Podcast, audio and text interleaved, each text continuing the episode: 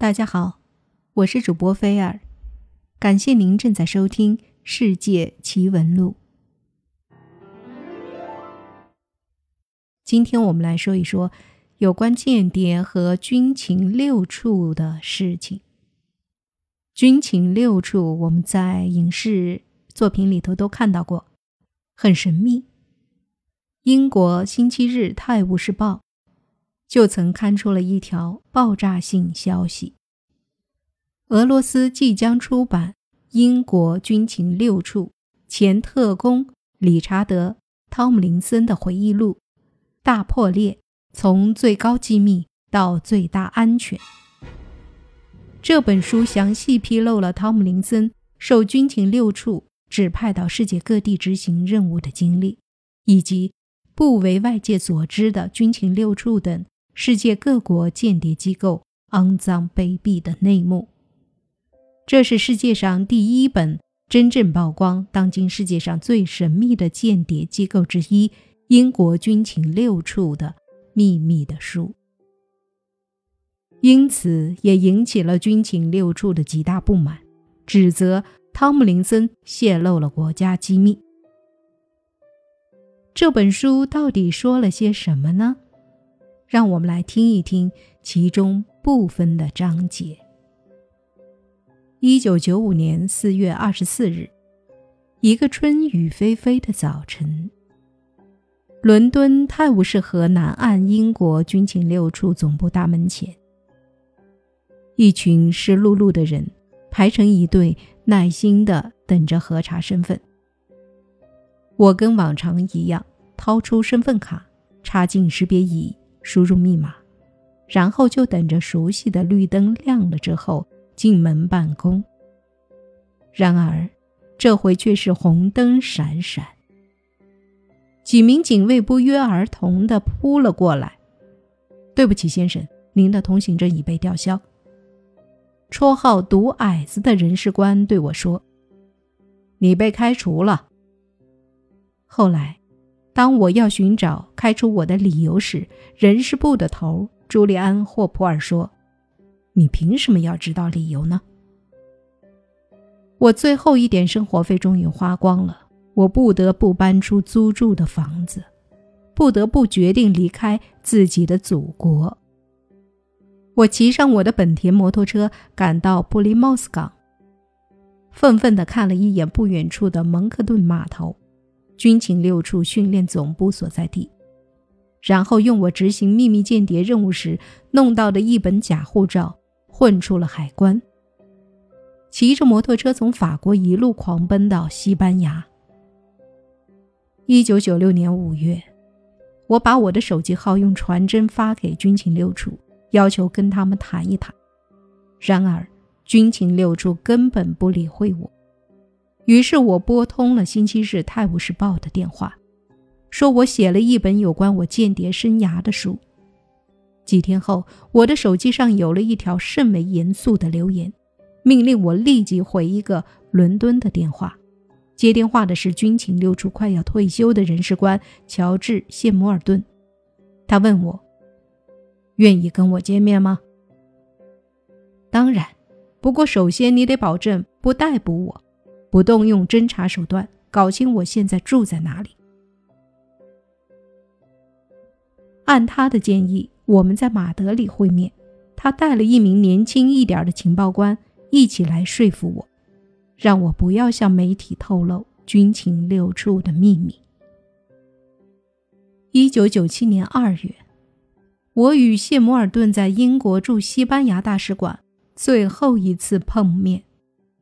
谢摩尔顿表示可以帮助我找一份好工作，并且提供一笔两万五千英镑的贷款，而我作为交换条件，则不再继续把军情六处告上劳动仲裁法庭，交出我那台装有书稿的手提电脑，并且签署一份有关我写的所有东西的版权全部归军情六处的合同。我当即提出抗议，跟谢摩尔顿一起来的瓦特斯开始唱起了红脸。理查德，你知道军情六处的厉害，如果你不签字，我们会骚扰你一辈子，不管你躲到哪里。而且我们不能保证你的安全。你们书面保证过不逮捕我，那保证只是在谈判还在继续的时候有效。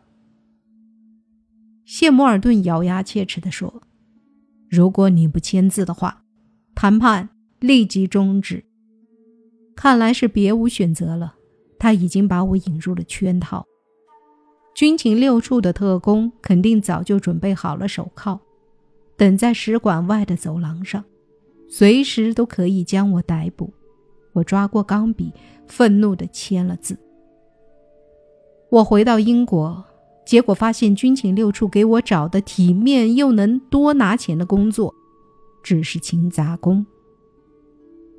为了寻找转机，我飞到了澳大利亚，因为我出生在新西兰。有澳洲的居留权，在澳大利亚，因为我又尝试出版我的书，我被铐得跟一只可怜的小鸡儿似的，被判了一年监禁。五个月后，有条件的释放了我。我开始更加担心，如果军情六处仍然觉得我是威胁的话，那么他们还会对我怎么样呢？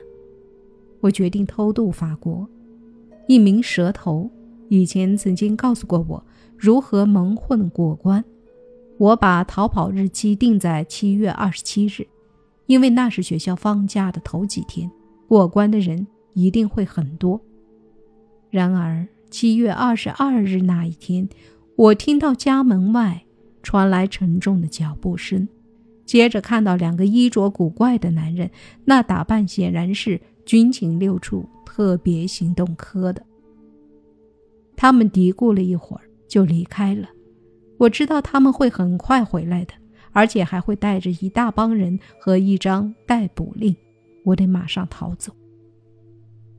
我来到了英国南部的波尔海岸，码头格外的繁忙。我冲着海关检查的小女孩晃了晃我的出生证、信用卡和驾照，说我的护照刚刚被小偷偷走了。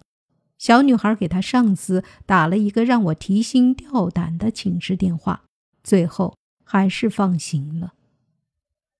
但在法国这边，海关官员可就认真多了。我足足把我编的故事说了三遍。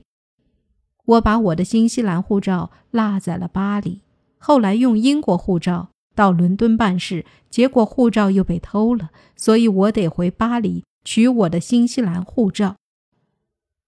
难归难，但到晚上二十三时，我总算在巴黎一家便宜的旅馆里安顿了下来。